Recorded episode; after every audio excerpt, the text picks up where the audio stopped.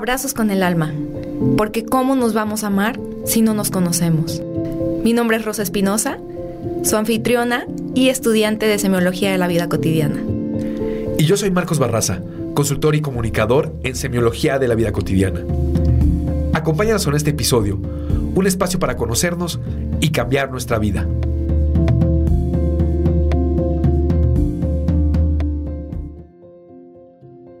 Bienvenidos a nuestro episodio número 28.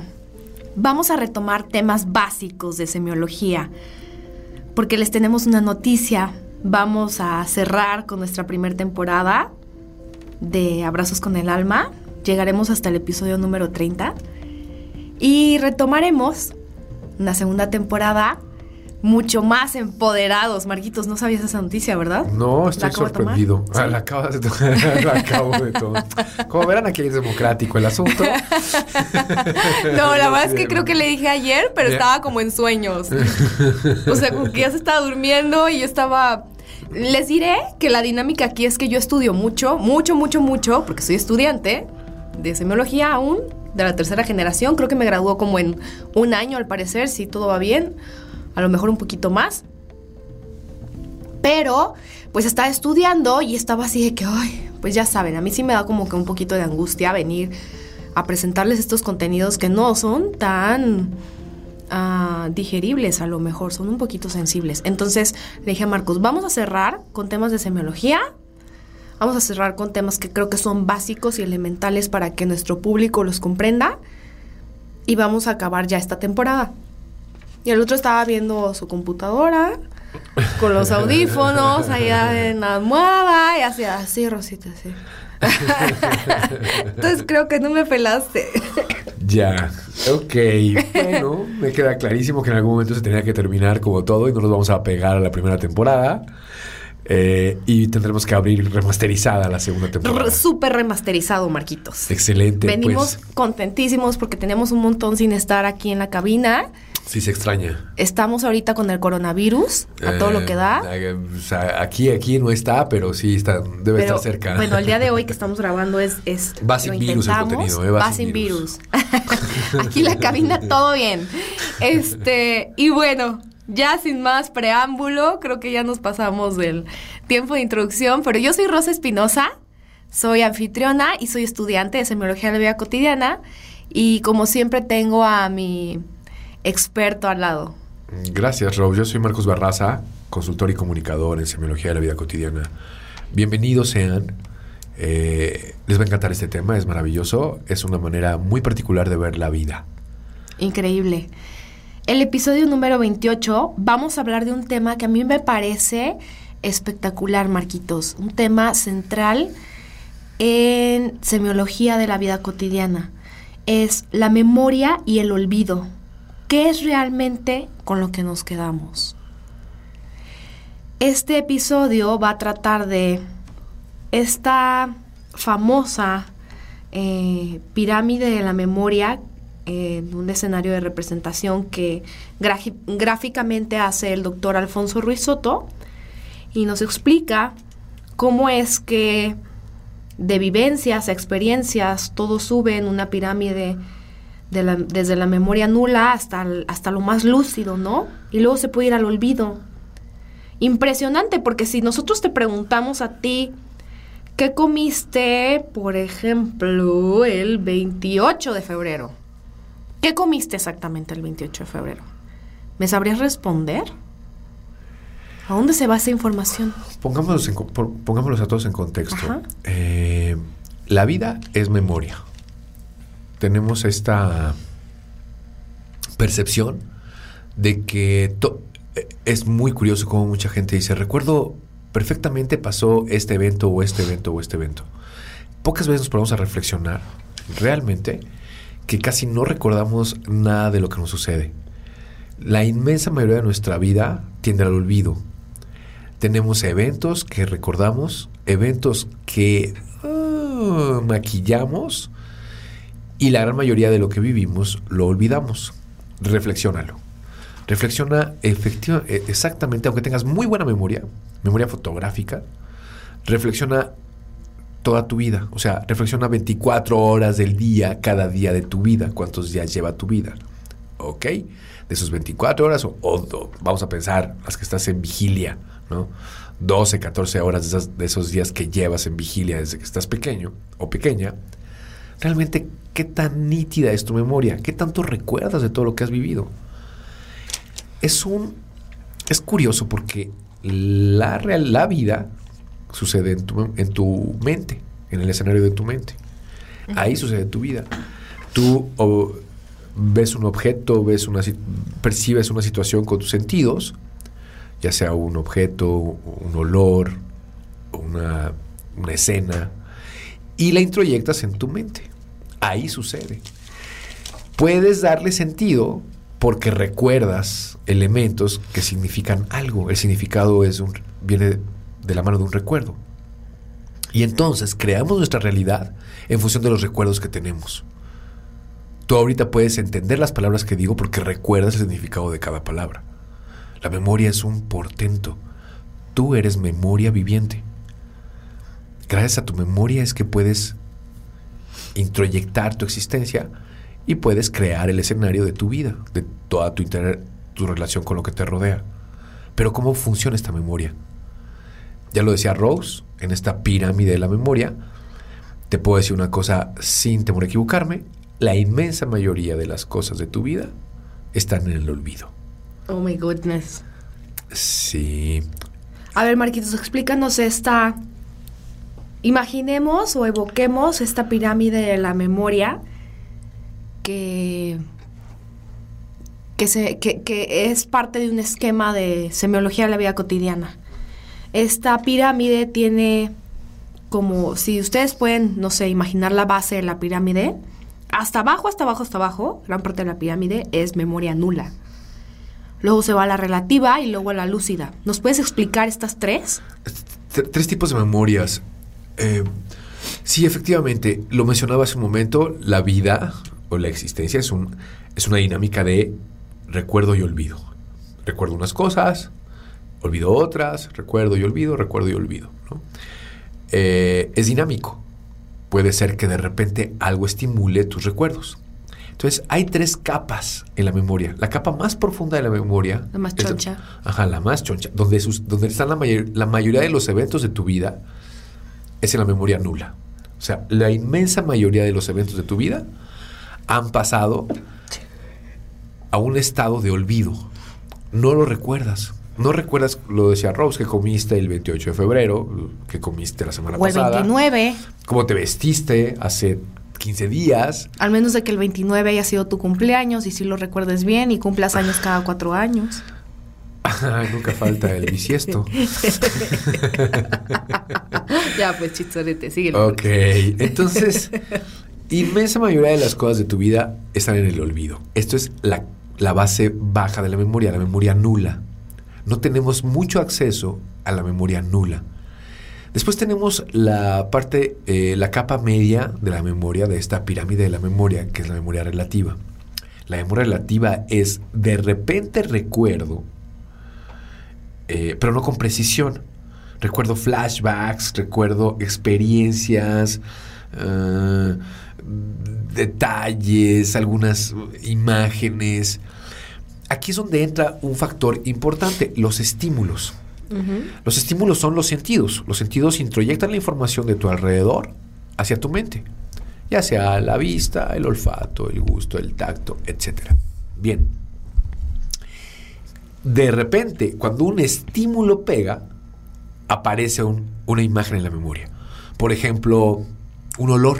De repente huele a cierto platillo, no sé, a una sopa, a un guisado y te acuerdas de lo que comías en casa de la abuela o en casa de tus padres cuando eras joven o en algún, eh, algún evento significativo donde ese olor era característico o el olor de no sé ah, ahorita me llegó a la memoria subió de memoria relativa a memoria lúcida este, un tío que yo tenía que, que, que iba en Chihuahua, que recuerdo, creo que ya no fuma, pero olía a Raleigh, este, este olor del cigarro, este olor de como, no sé cómo llamarlo, pues pero... fumador.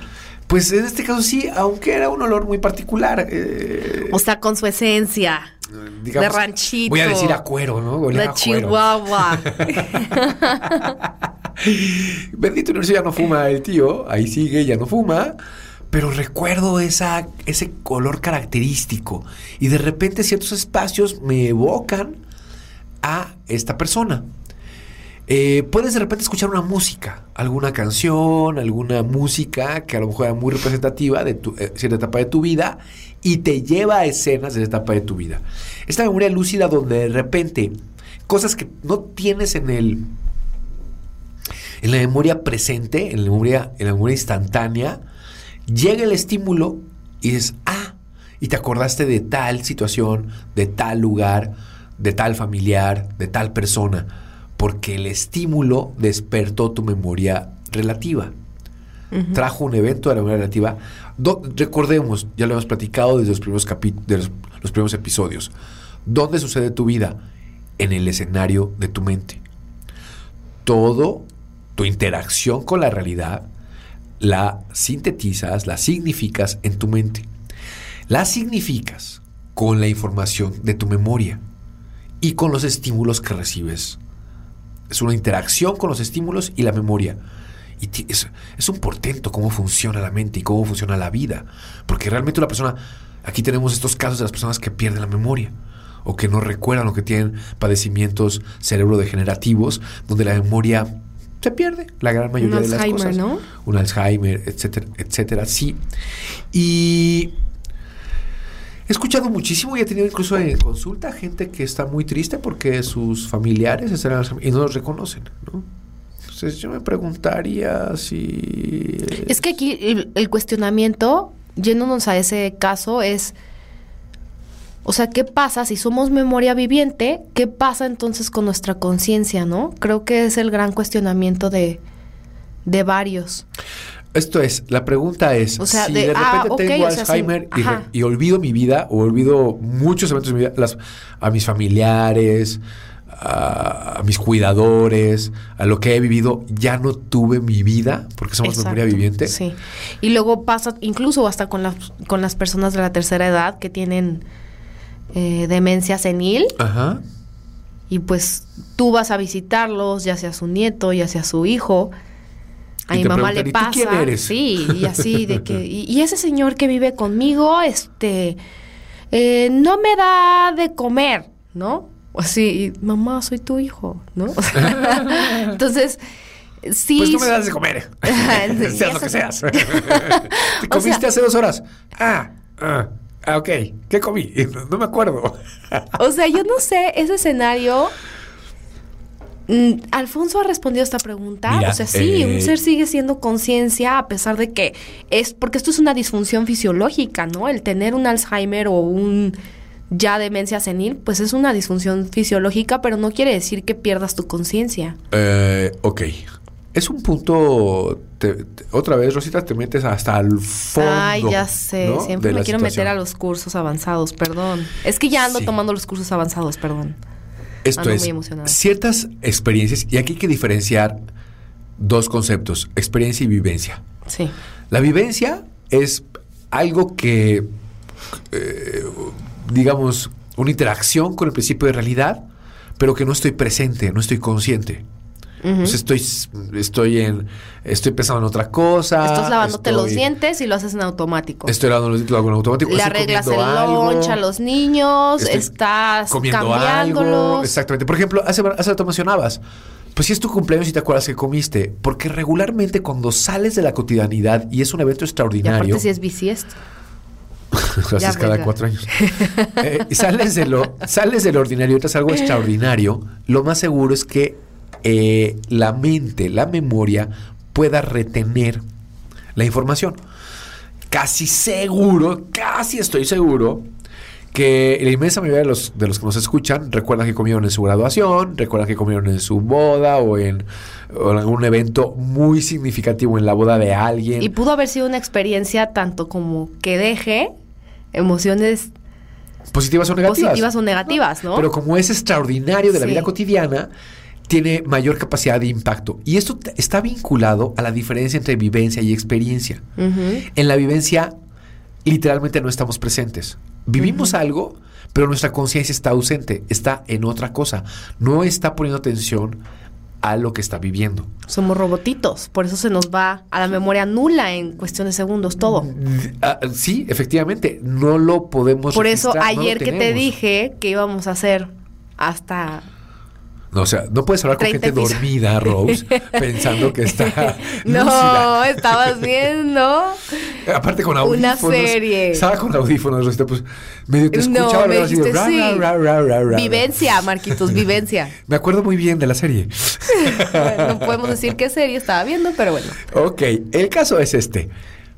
La diferencia entre vivencia. La vivencia no estás presente. Por lo tanto, es muy difícil que introyectes la información a tu conciencia. Para introyectar la información a tu conciencia se requiere una experiencia. La experiencia es todo tu ser está presente en lo que estás haciendo. Cuando tu ser está presente, es mucho más eh, fácil, es mucho más... eh, la, la, la, la, la interacción con la realidad, con lo que vives, queda mucho, con mucho mayor precisión en la impronta de tu memoria, con mayor Claro. lucidez. Pasa a la parte alta de, este, tria- de, este, de esta pirámide, que es la memoria lúcida Sí. lo que sí recordamos con precisión. Es curioso cómo funciona la memoria lúcida, ¿eh? porque a pesar de que sea la parte más pequeña de la memoria, es... ah, O sea, el eh, piquito de esta pirámide. pero es vastísima, vastísima. Es lo que nos hace vivir. Todas las palabras día que ahorita ¿no? les estamos diciendo, que ustedes pueden representar, están en su memoria lúcida. Cada vez que colocamos una palabra y tú dices, ah, esta palabra significa esto, es porque estás evocando tu memoria lúcida. Es vastísima la memoria lúcida. Pues así de basta, bueno, muchísimo más basta es la memoria nula, donde no hay recuerdo. Si hay recuerdo, pero no lo puedes evocar. Exacto. Es por eso estos. Ah, como viajes. O que en la psicología se hacen como de.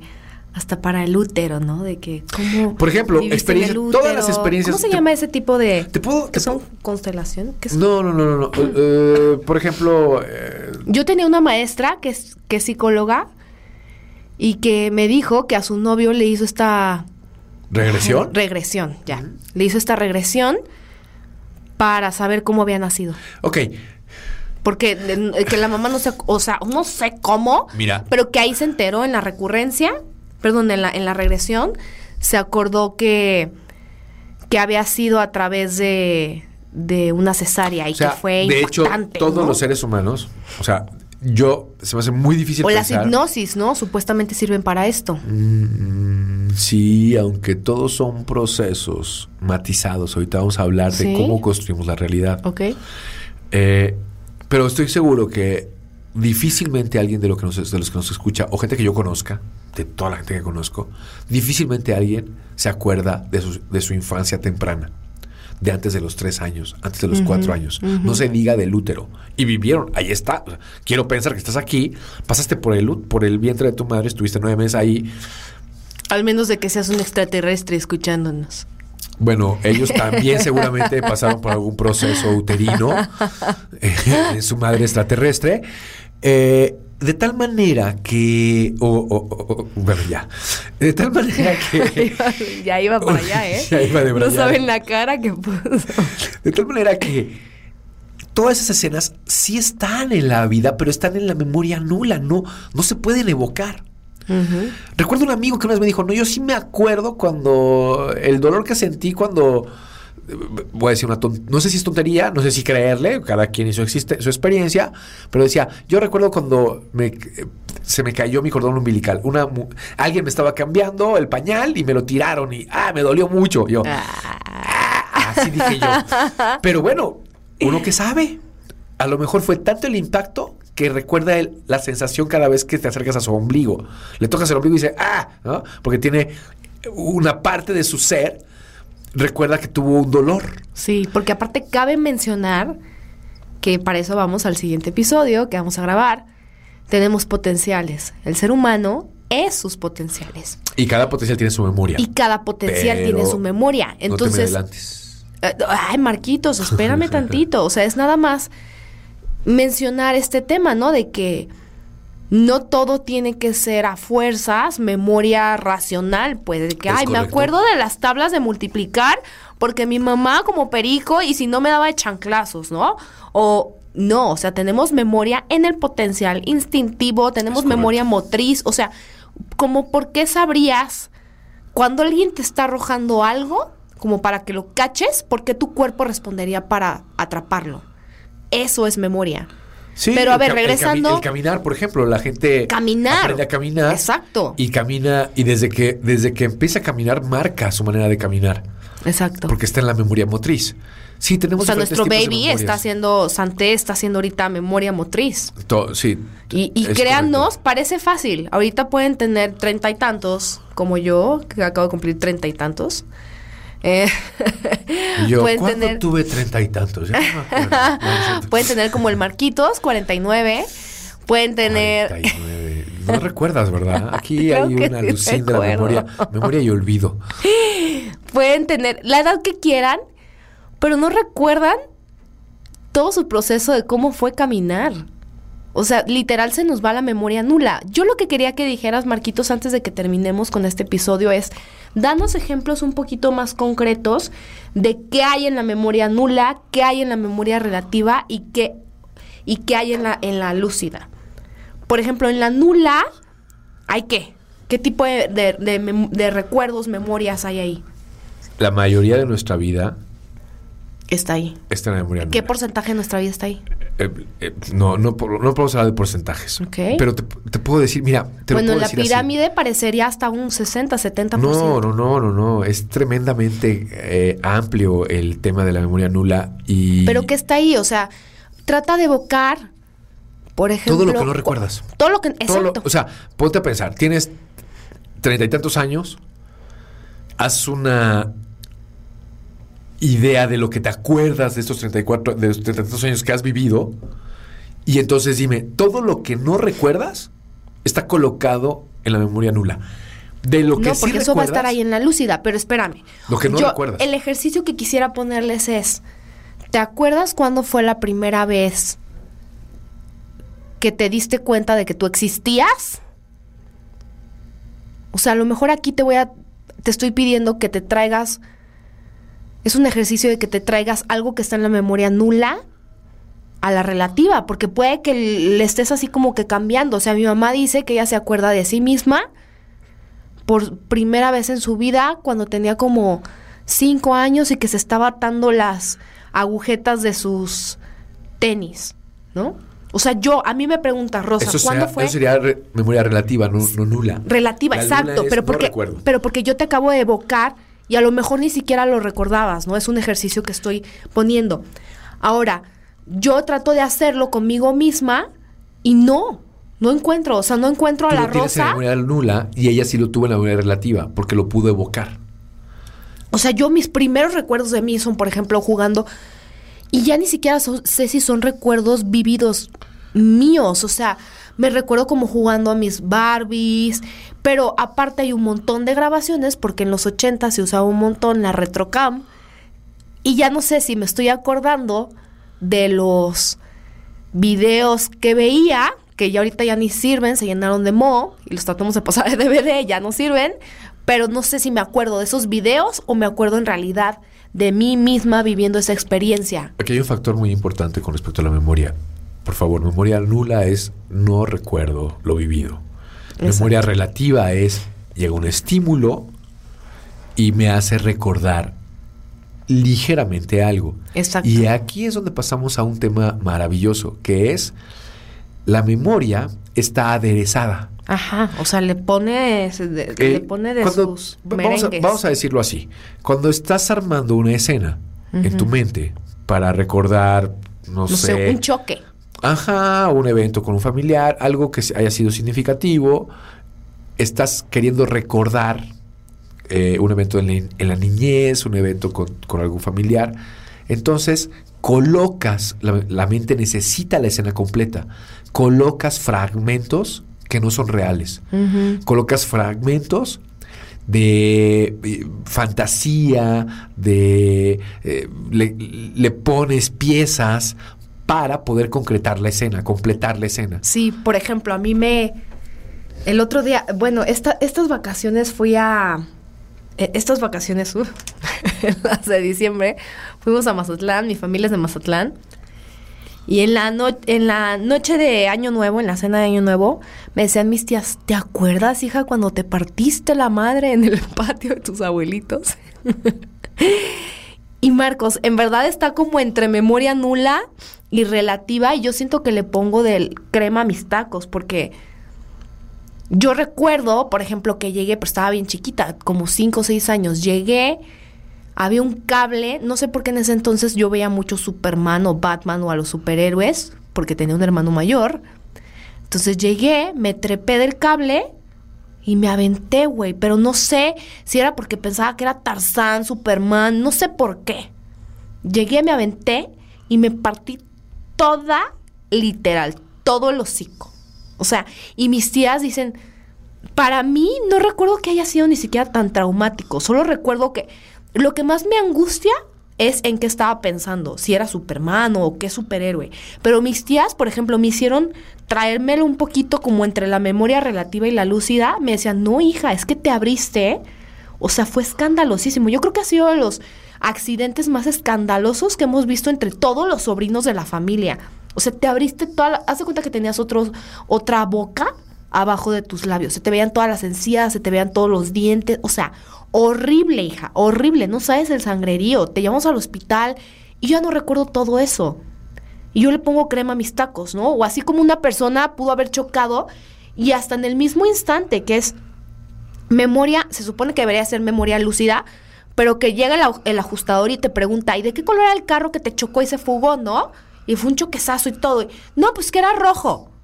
No, güey, ¿cuál rojo? Era azul. ¿No? O sea, había más acercados y que empiezan a decir, no, es que era azul.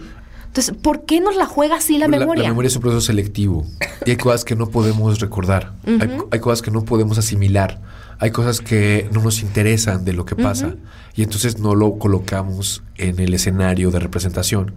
Sí. Lo más importante de todo esto es que muchas de las decisiones que tomamos y muchos de los vínculos emocionales que tenemos con seres queridos están matizados por los recuerdos. Sí. A veces estamos enojados con algo que no sucedió. A veces estamos enojados con alguien y no conocemos la escena completa. Tenemos fragmentos de la escena, le vamos colocando la escena y entonces um, en función de nuestras emociones, en función de lo que sí podemos comprender, en función de lo que no podemos comprender, le vamos mm, aderezando a la experiencia o a la vivencia características, eventos, situaciones, emociones. Y en función de eso tomamos decisiones. Dicen, ah, no, yo no voy a ir a comer con ese sobrino, con ese primo, con ese tío, porque son los manchados en tal momento de mi vida. Y a lo mejor ni siquiera es tan preciso mi recuerdo. Eh, es fundamental que podamos tener digamos que para que quiera, para que puedas tener claridad en tus recuerdos, es fundamental que llevas experiencias. Las experiencias requieren toda tu presencia, todo tu ser.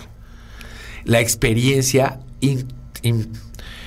digamos que coloca la escena casi completa en tu memoria. Es porque es, es un tema de vivirlo conscientemente. O sea, la memoria lúcida es el consciente. O sea, es vivir, es, es, esta memoria consciente. Y no nos dejemos volando. Hace rato preguntabas qué pasa con las personas que pierden la memoria o que no recuerdan algo si realmente están perdiendo la conciencia de su vida. Mira, en los cursos superiores, y lo hablaremos en algún momento, ciertas las experiencias más significativas de nuestra vida pasan a nuestra conciencia. Y aquí hay que diferenciar de una manera muy con lo, pongo con... Lo dejo un poco a la, a la, a la reflexión. Pasan a nuestra conciencia. Lo, lo recordaremos en el momento a lo mejor que, que, que, que, sea el último momento de nuestra vida, donde recordamos la vida que tuvimos, pero no está tal vez en la memoria cerebral, en el cerebro. ¿sí? Mencionamos hace rato que tenemos diferentes memorias en todo el cuerpo, en todo el ser. La conciencia, en, un código de la conciencia quedan grabadas las experiencias. No necesariamente para el cerebro. Hay que diferenciar y hay que colocar estos eh, pensamientos, estas reflexiones con muchísima cautela. Porque no estamos hablando ahorita del código de la experiencia, el código de la experiencia de nuestra conciencia donde se graban las experiencias más significativas. Estamos hablando de la memoria, la memoria lúcida, relativa y nula, que está en nuestra mente, con la que nos permite interactuar en la vida cotidiana. Es fundamental que seamos conscientes por lo menos de una cosa. Lo que has vivido quizá no es nítido, no es real. Así que si tienes un enojo, si tienes un reproche, un rencor, una tristeza, una melancolía, o vas a tomar una decisión, reflexiona antes de tomar una eh, determinación o de hacer algo contundente de si realmente lo que crees que pasó es lo que pasó. no, vaya a ser, no vaya a ser que estés enojado con un recuerdo que no tiene precisión, que no es real.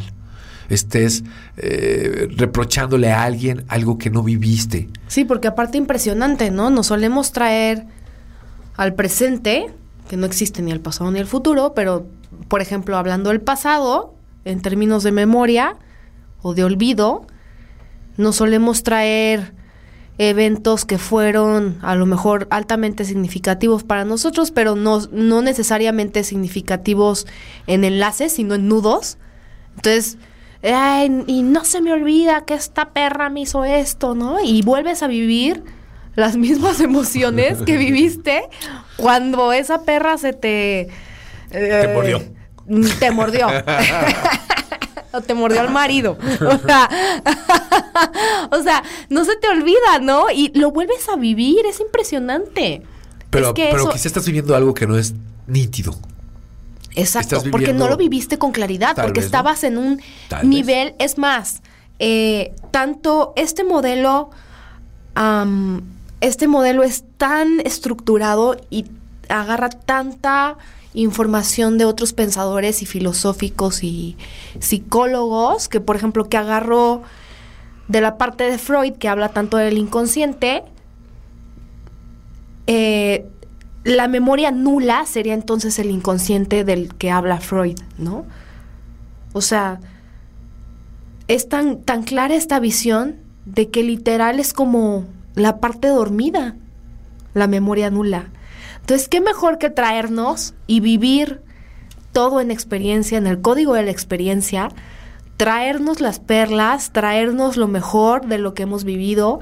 Si te estás lavando los dientes, yo te propongo que la próxima vez que lo vayas a hacer, lo hagas en conciencia y que sientas o sea, en lugar de hacerlo en automático, ¿cómo pasa el cepillo de dientes por tu boca, por cada uno de tus dientes, por tu paladar, por la lengua? ¿Qué es la sensación de esa pasta eh, dentrífuga? El, o sea, yo por ejemplo la primera vez que le di la pasta de dientes a mi bebé, fue como, ¿no? como si hubiera comido limón. Para él, imagínense. Creo que no se va a acordar de eso, pero Imagínense que sea siempre tu primera vez. Que en cada una de las cosas que hagas sea tu primera vez. Y transfórmalo todo. Esa es la propuesta de semiología de la vida cotidiana. Transfórmalo todo en experiencia. Transforma la vivencia en experiencia. Transforma la vivencia en experiencia. Que así te laves los dientes, que así te subas al carro, que así lleves a los niños y estés en el tráfico y estés Digamos que no hay desperdicio de vida. exacto. en el pleno atropello de la vida cotidiana, del, torbellino, que lo conviertas. Muchísima gente, por ejemplo, cuando termina su día, dice, no hice nada. Es un día productivo y no hice nada. Y, y, ponte a reflexionar. ¿Realmente no hiciste nada? Quizá no lograste los objetivos que tenías. Pero eso de no hacer nada, pues literal, a menos que hayas estado tirado y estabas tirado, haciendo estar, estar tirado, ¿no? Tirando la flojera y que existe, pues tiraste la flojera haces muchas cosas más, pero no estás presente. Si no estás presente, haz de cuenta que no hiciste nada. Sí, Alfonso, en algún, en algún, creo, no me acuerdo en qué curso es, si en el 6, Semiología de la Felicidad o, ah, lo olvidé. Pero en algún curso habla de la cronémica, de la tax, de la ah, sí habla como sí, la cronémica, que quiere tiene que ver con los tiempos, ¿no? Y dice que en realidad la pérdida de tiempo es subjetiva, porque tú puedes decir, exacto, no hice nada en el día, pero para ti no hacer nada o tener esa percepción de que no hiciste nada es porque ni siquiera lo, o sea, más bien lo viviste, estuviste en la vivencia, más no en la experiencia, o sea, no tienes ni idea de, de, ay, güey, o sea, a lo mejor no hice nada, fue pero sí hiciste un chingo de cosas. Fuiste con el fontanero, arreglaste cosas del día a día, pero ninguna de esas piensas que te dejó. Pero pues, o sea, el tiempo que es el valor más activo del ser humano, puedes a lo mejor, eh, literal, sentarte a no hacer nada y puede ser la meditación más valiosa de tu vida, ¿no? O sea, una meditación en una hamaca, en en donde tú quieras, en el patio de tu casa, en Acapulco, en La Ticla, en donde tú quieras, puede no ser una pérdida de tiempo. Y ahí ese día no dirías, es que perdí el tiempo todo el día. No dirías, güey, me la pasé perrísimo. Medité todo el día en una hamaca, vi una revista y mi día estuvo chingón. Y jamás voy a olvidar ese día porque fue una experiencia. ¿No? Sí, la intención es estar presente. Estar presente para que no haya desperdicio. Eres memoria viviente. Tu vida es memoria. Tú puedes evocar los recuerdos y eso constituye lo que has vivido. Si no estás presente, vas a introyectar menos recuerdos. Y es una pérdida, es, verdaderamente un, un desperdicio de vida. Queremos estar conscientes, queremos estar presentes, generar experiencias que vayan sumando este, esta memoria viviente que eres para que puedas evocar más experiencias. Marquitos, ya se nos acabó el tiempo, pero estaría padrísimo cerrar con el tema de que también que es el olvido consciente, el olvido inconsciente, pero creo que ya eso se va para otro episodio. Ya lo explicaremos a, detalle. Es fundamental, eh, eh, es parte de, esta dinámica de la memoria, la memoria y el olvido. Eh, porque no te creas que olvidas nada más porque sí. Una cosa es, aparte, quizás no estás presente y por eso ni siquiera pasaste por ahí, o sea, uh, ni siquiera te diste cuenta de lo que estabas viviendo, no estabas presente. Pero hay veces que el olvido es una mecánica de defensa de la conciencia en cosas que no puede asimilar. Entonces, merece todo un episodio el tema del olvido, donde retomaremos el tema de la memoria. Pero lo importante es, no desperdicies tus experiencias por no estar presente. Y aguas con tus rencores, porque no vaya a ser que sean inventos de tu mente que complementen una experiencia que no fue nítida como tú lo recuerdas. Evoca las cosas chidas. Y duda de todo lo que recuerdes. pues este capítulo este episodio, espero que no se les vaya al olvido. Ajá, que se quede en su memoria. que se quede en la memoria, que nos quede bien claro. La intención de esto, como dice Marquitos, es vivir la experiencia, llevarnos la perla. Muchísimas gracias por habernos escuchado el día de hoy. Estamos a sus órdenes en nuestras redes sociales. Nos pueden encontrar como Abrazos con el Alma en Instagram. Ya estamos por eh, abrir nuestra, nuestros espacios físicos para cursos, para, para, para más. Se vienen cosas muy padres. Entonces, muchísimas gracias por habernos escuchado el día de hoy. Gracias a todos, que tengan una excelente eh, semana. No se olviden la semana que entra a escucharnos otra vez. Vamos a tomar el tema de los potenciales del ser humano, nuestro verdadero ser. Gracias, Rose. Que tengan linda semana. Hasta luego.